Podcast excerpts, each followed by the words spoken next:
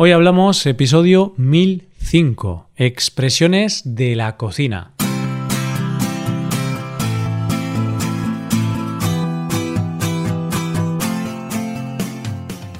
Bienvenido a Hoy Hablamos, el podcast para aprender español cada día. Ya lo sabes, publicamos nuestro podcast de lunes a viernes. Si quieres ver la transcripción, la hoja de trabajo de cada episodio, con explicaciones y ejercicios, y disfrutar de muchas otras ventajas, puedes visitar nuestra web hoyhablamos.com. Hazte suscriptor premium para acceder a todas esas ventajas. Hola, ¿qué tal? ¿Qué te cuentas? ¿Estás preparado para todo lo que viene en los próximos días? No, no me refiero a nada malo, me refiero a lo bueno. Ya sabes, reuniones familiares, mucha comida, bebida. Bueno, ya sabes, estamos en diciembre y este suele ser un mes en el que muchas familias de todo el mundo se vuelven a reunir. Aunque este es un año diferente, seguro que en la cocina se van a dar situaciones típicas de todos los años. Aprovechando eso, vamos a ver expresiones que pueden aparecer en este contexto. Así, en este episodio practicaremos con expresiones como ser un segundo plato o sin comerlo ni beberlo Coge lápiz y papel porque empezamos. Hoy hablamos de expresiones de la cocina.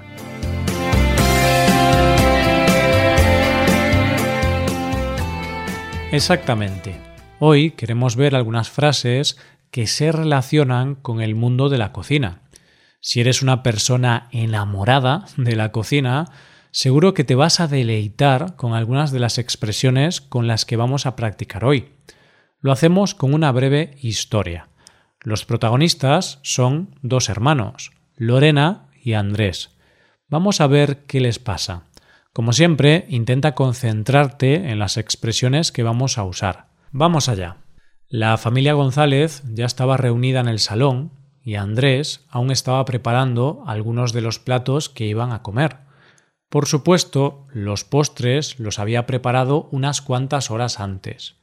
A Andrés le encanta cocinar es muy independiente y no deja que nadie más intente ayudarlo. Él se lo guisa, él se lo come.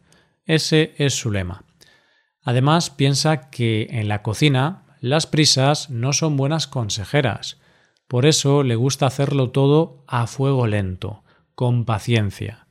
En ocasiones, con demasiada paciencia, puesto que puede pasarse todo el día en la cocina preparando un plato que podría cocinar en un par de horas. Su hermana, Lorena, no es tan paciente. Le encanta la cocina, pero intenta ser más rápida y efectiva. Por eso, aunque ese día no se sentía ni era segundo plato, le ofreció ayuda a su hermano. Eso sí, pensando que Andrés no aceptaría la oferta. Este la aceptó debido a que había demasiados comensales en casa esperando. Lorena empezó a ocuparse del salmón, y sin comerlo ni beberlo, se abrió el salero y toda la sal cayó encima de la fuente que iba a meter en el horno. ¡Qué desastre! Andrés se le paró el corazón por un instante. Unos segundos después, los hermanos se miraron y empezaron a reírse. Era una risa nerviosa debido a que no sabían cómo solucionar el problema. El salmón era uno de los platos principales de la comida. Por suerte, Lorena sabía cómo podía darle la vuelta a la tortilla. Cogió el teléfono y llamó rápidamente al restaurante de su amiga Sara. Pidió comida a domicilio. Salmón, claro. Por suerte, para el orgullo de Andrés, nadie notó que parte de la comida era del restaurante, por lo que todo fue un éxito. Eso sí, ya le ha advertido a su hermana que nunca más podrá entrar en su cocina. Muy bien, al final todos se quedaron contentos, como debe ser, especialmente en estas reuniones familiares en las que debe reinar la paz y la felicidad. Dicho esto, ¿qué te parece si analizamos las expresiones que se han utilizado en esta historia? Vamos allá. En primer lugar, se ha utilizado la expresión él se lo guisa, él se lo come. Decía que a Andrés le encanta cocinar. Es muy independiente y no deja que nadie más intente ayudarlo. Por eso, Andrés se lo guisa, Andrés se lo come. Pues decimos que una persona se lo guisa y se lo come cuando hace algo y no permite la colaboración de otras personas. Además, como esa persona actúa sola, tampoco quiere repartir los beneficios de lo que hace, puesto que no ha recibido ayuda. Y no solo sirve para situaciones relacionadas con la cocina, sino también en otros contextos. Veamos algún ejemplo. Imagínate que estás trabajando en un proyecto muy difícil para la universidad. Es muy complejo, pero no quieres ayuda de nadie. Entonces, tú trabajas duro, pero al final vas a ver los resultados de tu trabajo. Tú te lo guisas, tú te lo comes. En nuestro texto, Andrés sí quiere compartir la comida que cocina. Simplemente, normalmente cocina y quiere ser el responsable de lo que cocina. Esta expresión se hizo popular en España después de un anuncio de televisión con una marca de sopas. En este anuncio se decía Juan Palomo, yo me lo guiso y yo me lo como. La verdad es que es una frase bastante pegadiza. Y bien, pasemos a hablar de la segunda frase de la historia.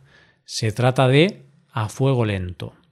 Ya sabes que si cocinas a fuego lento, significa que el fuego tiene poca fuerza, poca intensidad. Por ejemplo, al cocinar sopa. No obstante, esta expresión se puede utilizar para más cosas.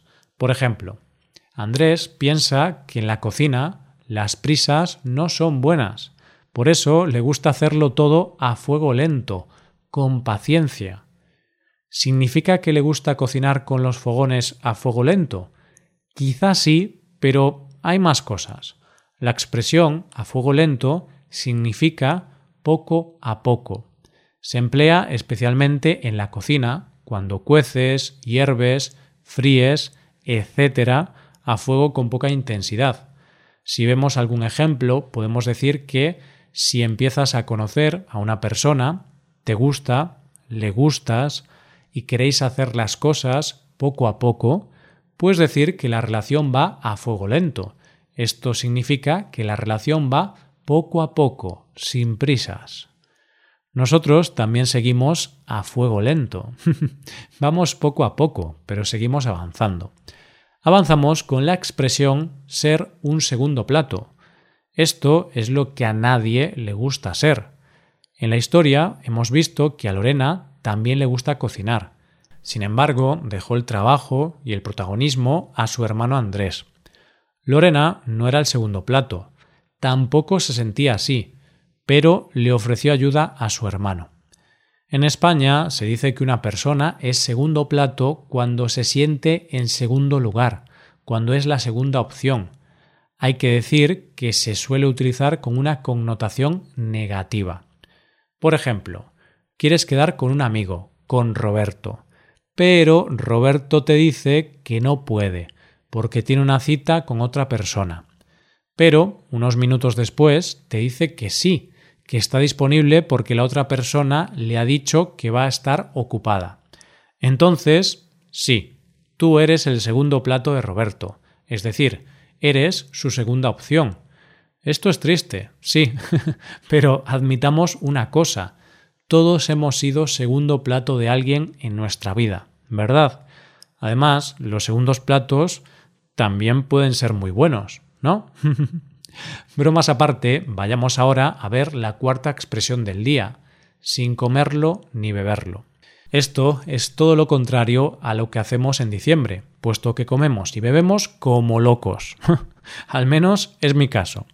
Haciendo referencia a nuestra historia, decía que Lorena empezó a ocuparse del salmón y, sin comerlo ni beberlo, se abrió el salero y toda la sal cayó encima de la fuente que iba a meter en el horno. ¡Qué mala suerte! Pobre Lorena. Podrás imaginarte que sin comerlo ni beberlo es una frase que significa no tener culpa.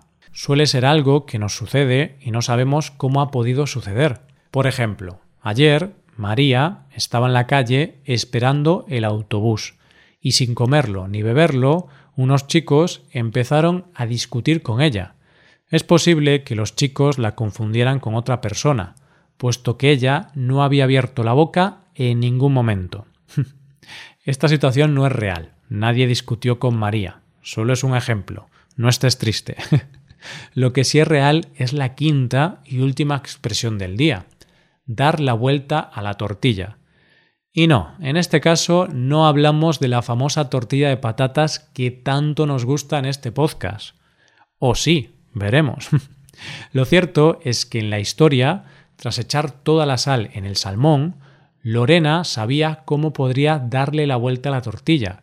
Llamó al restaurante de su amiga Sara y pidió comida a domicilio. Por suerte, encontró una solución.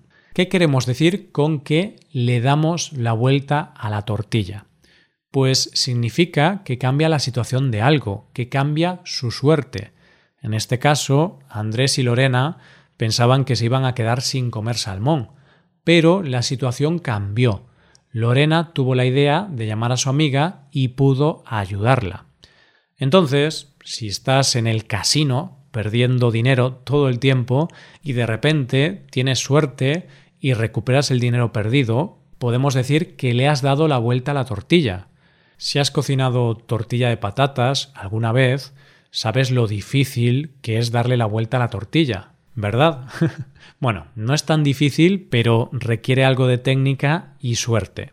Pues esto es todo, casi todo. Antes de acabar, vamos a ver las cinco expresiones que se han trabajado hoy. Han sido él se lo guisa, él se lo come, a fuego lento, ser segundo plato, sin comerlo ni beberlo y por último, dar la vuelta a la tortilla. Y ahora es tu turno, tú te lo guisas, tú te lo comes. Ojalá empieces a introducir estas expresiones en tu léxico. Ahora tenemos que despedirnos, pero quiero recordarte que continuaremos con nuevas expresiones el próximo miércoles y puedes hacerte suscriptor premium. De esta forma te podrás beneficiar de múltiples ventajas, como la transcripción de los episodios o la posibilidad de practicar con actividades, entre otras cosas. Así que ya lo sabes, búscanos en nuestra página web hoyhablamos.com. Muchas gracias por escucharnos. Nos vemos en el episodio de mañana con más noticias en español. Pasa un buen día. Hasta mañana.